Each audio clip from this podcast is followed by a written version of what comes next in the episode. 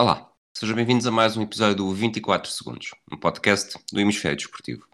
Hoje vamos fazer um curto rescaldo do jogo 1 da final da NBA, que terminou com o triunfo dos Lakers sobre o Heat por 116-98.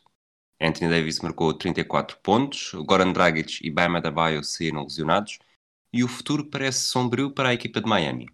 Eu sou o Rui Silva e vou estar à conversa com o Bruno Aguiar, adepto dos Lakers, e o Bruno Santos, adepto dos Heat. Switch, and here's Pierce again. A Smith screen.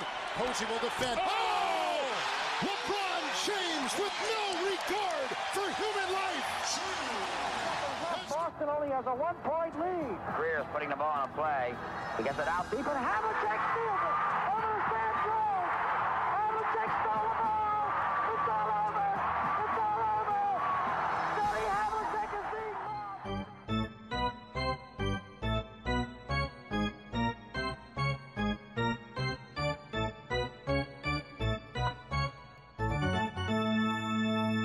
Olá, Bruno. Olá. Começo por ti. Uh, depois de tudo o que aconteceu ontem, com, sobretudo com a lesão do Dragic e do Adebayo, pergunto se o resultado foi a melhor coisa que aconteceu ontem.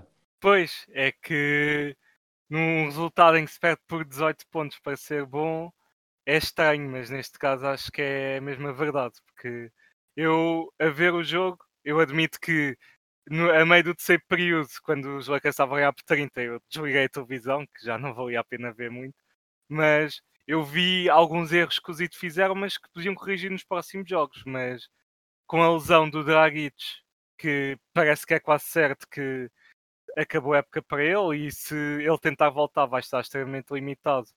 A lesão do Bam, que pelos vistos vai jogar no jogo 2, mas também pode estar limitado. Acho que as hipóteses de Josite diminuíam dos 30% que eu disse no podcast anterior para uns 5% e acho que já estou a, a ser muito otimista que o Dragic era o, o fator X nesta série a favor do Zit e sem ele vai ser muito difícil fazer algo sem ser só ganhar um ou dois jogos. Muito bem. Olá, Nuno. Olá, bom dia. Bom dia. O Bruno estava a falar de probabilidades, percentagens de hipótese. Tu já estás mais otimista depois do jogo de ontem e tudo o que aconteceu? Uh, sim, eu devo dizer que, como, tu, como já tinha dito, aliás, que uh, precisava de fazer um direito de resposta quase, porque uh, a forma grosseira como deturpaste as minhas palavras no último podcast deixou-me quase a fazer uma queixa à ERC. Muito bem, muito bem. Porque eu, eu nunca disse que os Lakers não eram favoritos para esta série. Acho que qualquer pessoa que, quase toda a gente, embora uh, um terço dos especialistas, dos jornalistas da ESPN até uh, estejam a prever, ou estivessem a prever que os IT ganhassem. O que, o que eu disse é, tá, acho que é o adversário mais difícil que os Lakers uh, potencialmente vão enfrentar. E portanto, acho que aquela coisa de é avassalador e vai ser avassalador para os Lakers, acho que essa narrativa não está, achava eu, não estava muito certo. Um, depois de ver este primeiro jogo, um, e especialmente se a lesão do, do Dragic realmente for tão grave como parece ser, acho que vai ser muito complicado para Miami e aí se quiseres, se quiseres uma porcentagem, a porcentagem terá bastante mais elevada agora, acho que sim. Um, portanto, sim, estou, é pena estar mais otimista em parte por uma razão péssima, não é? Que são lesões, que, acho que ninguém, já que penámos tanto para ter basquete nesta altura, ninguém quer lesões agora, queremos ter basquete de alto nível. Uh, mas mesmo antes das lesões, se calhar já vamos falar disso, acho que uh, já se notava que os IT teriam bastantes dificuldades, uh, parece-me a mim, nesta série. Acho que isso ficou claro naqueles minutos antes do Dragic sair. Deixa-me fazer-te uma pergunta rápida antes de passar novamente para o Bruno. em algum momento de ontem, com as lesões do, do, Na verdade, o Jimmy Butler também é o primeiro, é o primeiro a dar um sinal de preocupação quando torce uhum. o tornozelo. Eh, depois há o, Dragic, que não volta para a segunda parte e supostamente tem um problema na, na faixa plantar. E o Bama da Bio, que, que, sai durante a segunda parte, que se lesiona no pulso, o ombro. Uh, ombro. Uhum. E se em algum momento te lembraste do Paul Pierce na final de 2008? Uh, sabes que eu lembro-me de Paul Pierce na final de 2008, uh, eh, não sei, dia sim, dia não, quase. Uh, é um, um, um, hábito que eu tenho, seja por motivos de trauma, seja por, para gozar com ele. com aquele momento da cadeira de rodas. Mas eu acho que o Butler não tem nada a ver com o Paul Pierce e este, aliás esta equipa não, é, se há coisa que eu não imagino esta equipa de Miami fazer é esse número que o, que o, Paul, que o Paul Pierce fez. Uh, mas uh, Agora, agora, o, que, o que eu tive, comecei logo a ter medo foi, de, a final que eu me lembrei, falei logo disso com, com quem estava a ver o jogo, foi da final do, do ano passado, que é uma final basicamente arruinada eh, por lesões, e é isso que eu tenho algum medo que aconteça agora, embora no caso do BEM, sinceramente, se não tivesse um resultado tão desnivelado naquela altura, acho que ele voltava ao jogo. Uh, não, não voltou porque acho que eles perceberam que não vale a pena arriscar para um jogo que em princípio está perdido. Ok. Bruno, uh, os IT começaram o jogo muito bem, estiveram a ganhar por 13 pontos. Uh, e, e, a pergunta que te faço, mais do que, do que esta reviravolta que depois permitiram logo no, aos Lakers neste, no final do primeiro período com um parcial de 19-3, é se, se, o mais problemático foi permitir uh, que esta vantagem se esfumasse com o LeBron James de fora se é uma oportunidade perdida não conseguir eh, capitalizar quando a principal estrela do adversário não está em campo. Uh, em parte sim, mas também é preciso notar que na mesma altura em que o LeBron foi descansar, o Bam também foi. E no final da primeira parte, quando os Heat estavam já a perder por 17, o Bam tinha o plus-minus de mais 3, que é um número mostra que os Heat em 9 minutos em que o Bam esteve no banco perderam por 20, portanto acaba por os Lakers descansarem o LeBron, os Heat compensam a ter minutos sem o Bam, que também os prejudicou imenso. Que o Bam apanhou duas faltas e, e esteve limitado na primeira parte por causa disso. Mas, mas sim, é sempre difícil quando o, quando o LeBron está no banco e vê, vês uma vantagem de 13 pontos a, a chegar a empate e os Lakers a ganharem na, no final do primeiro período. Também o Caldwell Pope esteve bem, marcou uns triplos logo no primeiro período a ajudar a que esses minutos fossem positivos para os Lakers e a partir daí foi sempre a descer para o Zito. Exatamente. Nuno, os, os Lakers, uh, oito jogadores dos nove que atuaram na primeira parte conseguiram um triplo. O único que não, que não conseguiu foi Dwight Howard, que nem sequer lançou. Uh, a equipa chegou a ter, uh, chegou a ter, um, deixa-me repetir, ao intervalo tinha 11 em 17 de 3. Uh, eh, ninguém estava à espera que os Lakers conseguissem um, um resultado tão bom neste, nesta estatística, não é? Não, eh, ninguém estava, mas uh, eu continuo. Uh, ninguém estava no sentido em que isso, isso seria já uma, seria excelente para qualquer equipa, ainda mais para uma equipa como os Lakers, que não é conhecida por eh, obviamente ter grandes triplistas e, e, não tem. Ou pelo menos os que têm são streaky, não é? Uh, podem acertar vários seguidos, podem falhar vários seguidos. É o caso do, do Danny Green, que acho que a missão pessoal dele é dar-me ataques cardíacos nesta, nestes playoffs.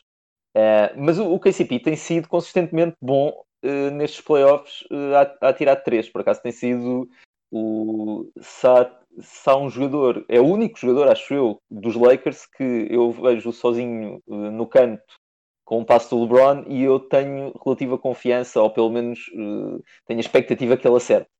Um, agora, uh, não, é, não é expectável que ele faça aquilo que fez nesse primeiro período, em que basicamente ele aguentou-nos, ele, ele aguentou ali os Lakers num, num momento muito difícil, não sei se sem aqueles pontos não haveria aqui o risco de estás a cavar um buraco que aí já seria muito difícil de, ehm, de tirar. Agora, uh, o que eu, sobre, em específico, sobre esta equipa dos Lakers, agora não sei se vamos ter a oportunidade de falar disto, eu digo já.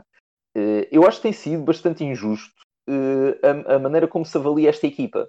Uh, e acho que vocês também, também fizeram, também falaram um bocado sobre isso no, no último podcast que eu tive a ouvir ontem, mas uh, vocês fizeram, todos fizeram, todo, que é, eu, eu também diria a mesma coisa, que é quando perguntam aquela coisa, os dois melhores jogadores são dos Lakers e os outros a seguir. Um, ehm, normalmente olha só para uh, o, os pontos que os jogadores marcam. e quando se faz essa, esse, esse tipo de avaliação. E numa equipa como os Lakers não é preciso Claro que era ótimo ver um, um Lou Williams eh, que seja capaz de marcar 20 e tal, 30 pontos em, em, em cada jogo. Isso era, isso era espetacular. Mas os Lakers não têm, por exemplo, nenhuma vulnerabilidade eh, defensiva. Não há, ou, pelo menos nos jogadores que jogam muito tempo, não há nenhum tipo que os IT digam vamos caçá-lo no pick and roll e vamos uh, massacrá-lo. E no ZIT, in, inclusive dentro de jogadores que teoricamente são mais cotados ou melhores do que os jogadores dos Lakers, o LeBron massacrou em trocas esses jogadores.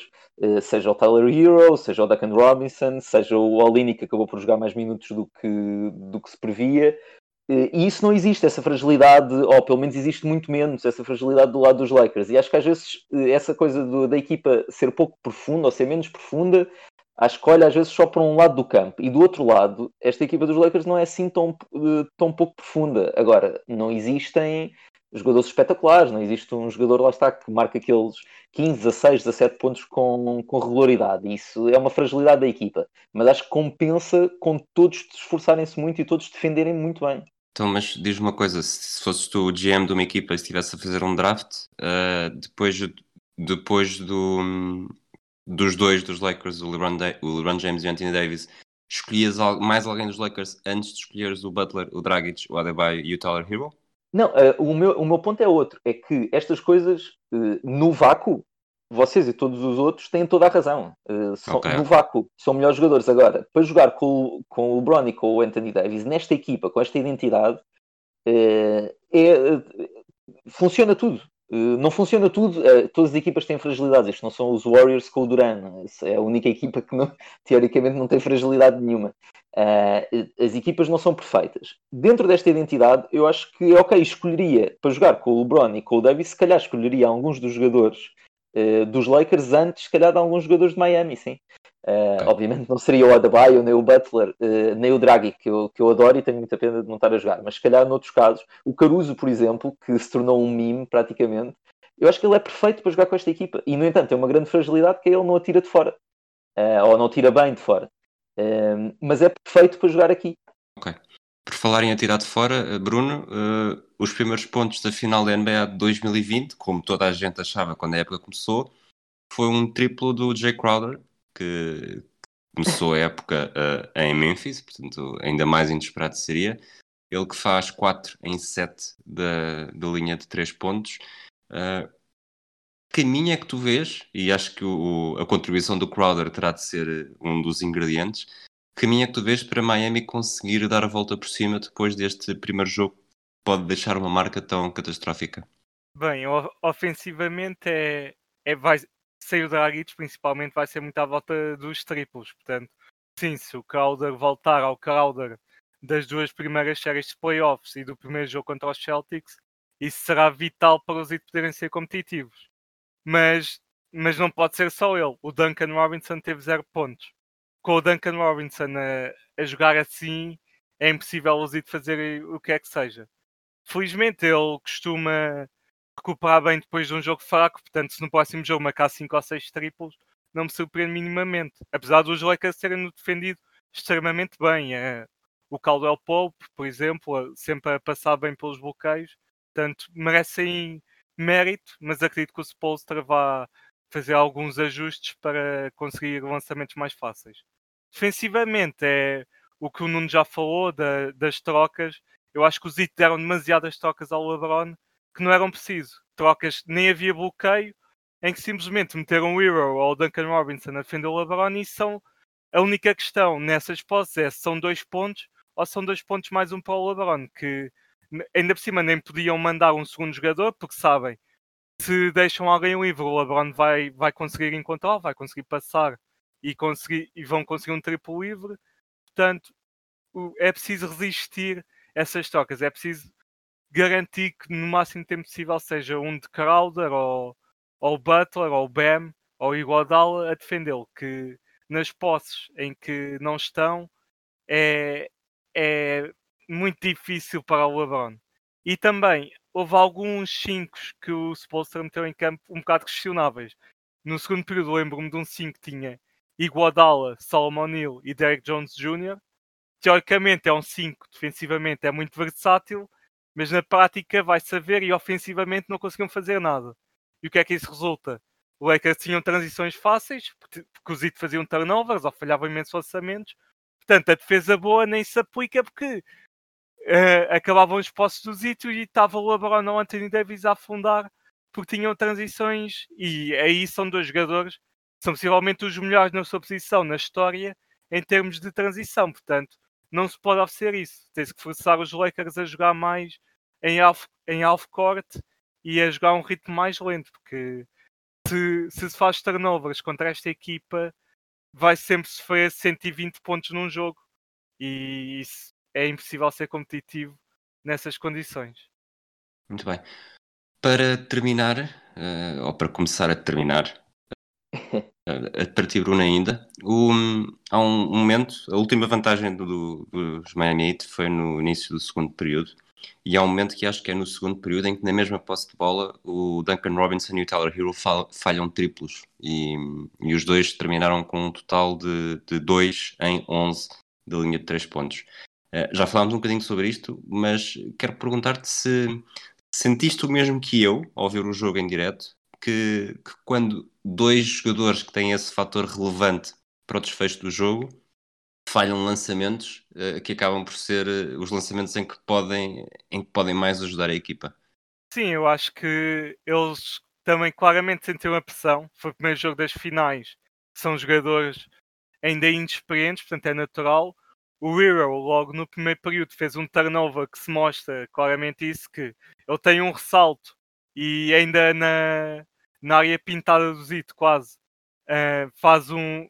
perde a bola e mostra que ele estava claramente afetado pelo momento, o que é natural.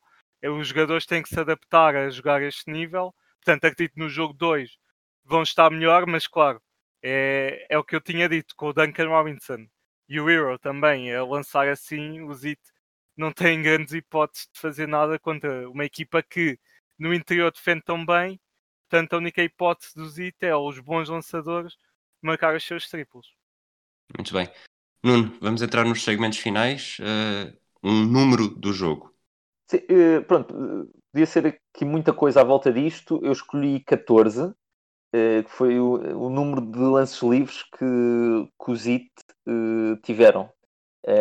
E eu acho que aqui, pronto, há duas maneiras dos IT ganharem estes jogos: é aos tão quentes de triplo, Uh, e é bem possível que realmente no, no segundo jogo isso aconteça. Uh, não me admirava nada que estivéssemos a falar de um jogo de sucesso de triplo uh, daqui a alguns dias. E outra é com lances livres, e eles não conseguiram nem, nem uma coisa nem outra. Aliás, os, os, os Lakers basicamente lançam mais 13 lances livres do que, do que os Heat. e isto é uma coisa importante. O, o Butler conseguiu 5 e, depois, e o BM 6, e de resto, depois dois do Olinic, mas já numa altura em que não, se calhar não contava assim para muito. E, e os IT precisam ter, esta diferença não pode ser tão grande, uh, acho eu, não pode ser 13, 13 lances livres de, de diferença. Uh, não, é, não é muito fácil porque os Lakers defendem de maneira agressiva, mas uh, tirando talvez o Dwight Howard, são relativamente disciplinados. o Dwight Howard não é muito. Um, mas esta diferença não, po não pode ser tão grande aqui, uh, acho eu. E, foi, e, e, se não tão quentes, e isso aí às vezes nós não conseguimos controlar, não é? É continuar a lançar, uh, tem que, não sei, forçar mais entradas para vocês. Isto, claro que é muito fácil nós dizermos e é complicado de fazer, mas uh, acho que uma coisa a ver é que para eles é que os lances livres. Muito bem. Bruno, um momento do jogo? Eu gostava de ter escolhido um momento mais positivo, gostava de ter escolhido um momento positivo dos Lakers, mas não, acho que não há nenhum que se destaque, acho que jogaram bem todo o jogo, portanto, acho que é injusto escolher um momento como o momento do jogo, portanto, terei de escolher com cerca de 9 minutos e 10 a faltar no segundo período, Dragic ataca o sexto, sai a cochear e não volta para o jogo e presumo que para a série. E isso muda tudo quando os Zit entram na segunda parte com sem o Dragic, levam logo mais, começam bem, mas levam logo mais uma run até e depois a, a vantagem dos Lakers só para 30 e acho que a lesão do Dragic foi um fator importante é que o jogo fugisse tão cedo. Os Lakers provavelmente iam acabar por ganhar, a, a estar a ganhar por 17 ao intervalo, mas acho que essa lesão foi impactou não só o jogo, mas também vai impactar a série, como já falámos antes. Concordo perfeitamente. Este é o episódio número 43. Uh, já houve 108 jogadores com o número 43 na história da NBA E eu vou trazer 102 jogadores, peço desculpa, e vou trazer um jogador que, que está ligado à primeira grande, ao primeiro grande momento dos Cleveland Cavaliers na, na NBA antes do LeBron James, o Brad Doherty. Não sei se já ouviram falar dele. Sim, não muito, mas, mas tenho a ideia do, do jogador que é. E tu, Nuno? Não, eh, só o mesmo nome, não, é? não tenho não tenho nenhuma informação. Pronto, ele era um, um poste que chegou aos Cavaliers em 86, portanto já após Ted Stepien. Uh, começou logo com médias de quase 16 pontos uh, e 8 ressaltos por jogo. Curiosamente só joga até 94, portanto dos 21 aos 28 anos. Termina a carreira com médias de 19 pontos, quase 10 ressaltos, quase 4 assistências. Foi 5 vezes All-Star, faz parte do, da Rookie Team, da equipa Rookie de 1987 o seu número 43 foi retirado uh, nos, nos Cleveland Cavaliers e ele acaba, lá está, acaba a carreira com mais de 10 mil pontos e mais de 5 mil ressaltos, apesar de não ter feito muitas temporadas. Uh, algum de vocês quer dizer mais alguma coisa, Nuno? Uh, não, a única coisa é nada me deu mais prazer esta manhã do que ligar o podcast, não do Bill Simmons, mas do Ryan Russillo, com o Bill Simmons, e ouvi-lo a falar uh, um bocadinho em escândalo uh, esta manhã sobre. Uh, eu estava muito admirado com o que aconteceu no jogo e quem conhece o Bill Simmons e as suas opiniões sobre os Lakers sabe porque é que me, me está a dar especial gozo estar a ouvir esse podcast hoje de manhã. É mais forte do que tu. Bruno, mais alguma coisa? que é o mais importante é reforçar, acho que o que foi dito aqui é que acho que todos esperemos independente de quem queremos que ganhe, que seja uma série mais competitiva que este primeiro jogo, porque a liga só vai voltar o mais cedo em janeiro. O Adam Silver já disse isso. Portanto, é, é esperar que sejam jogos mais emocionantes que um jogo que ao intervalo já estava praticamente resolvido e que não haja mais lesões dos dois lados e que os jogadores consigam uh, atuar ao seu máximo nível, que acho que isso é algo que toda a gente quer ver eu ficava muito admirado, só para não sermos muito pessimistas, mesmo que o Draghi não volte, eu ficava muito admirado se esta equipa de Miami, estou mesmo a ser muito honesto, não, não ganhasse eh, pelo menos um jogo, ou não, mais do que isso, do que ganhar um jogo, é não estar em jogos apertados com, com os Lakers. Eu acho que eles, uh, acho que o Spolstra é o, se calhar o melhor ativo que eles têm, e tenho a certeza que vai encontrar uh, soluções mais eficazes do que aquelas que, que eles tiveram no jogo 1 um, e esta equipa é demasiado dura e de, tem demasiado espírito para, para simplesmente rebolar para o lado e dizer ok, pronto, isto está, está acabado. Portanto, mesmo com as lesões, eu acredito que vamos ter jogos apertados e é bom que, que assim seja. Sim, e já agora se posso acrescentar é eu acho que nestes jogos vai haver um jogo em que o Hero e o Duncan Robinson juntos marcam 11 triplos e os Lakers, mesmo que joguem muito bem, acabam por perder porque na NBA é assim, tal como na primeira parte os Lakers lançaram 11-17, não é sustentável, mas dá para ganhar um jogo. E acho que o Zit tem lançadores suficientes. O Nan fez alguns minutos, fez minutos na segunda parte, marcou 18 pontos. Se ele tiver, se ele tiver um ritmo bom de volta e conseguir contribuir com a lesão do Dragic, também poderá Zita a ganhar um ou dois jogos, mas isso veremos no, nos próximos dias. Muito bem, vamos fechar então o episódio com a, com a sensação de que os Celtics vão ser alcançados pelos Lakers no número de títulos, mas isso é uma conversa, uma discussão que fica para mais tarde, até porque esperemos continuar aqui jogo a jogo, sempre que possível, para fazer a análise do, do que vai acontecendo dentro de corte entre os Lakers e os Heat. Um abraço a todos, obrigado Bruno, obrigado Nuno por terem acordado tão cedo para, para este episódio. Até à próxima.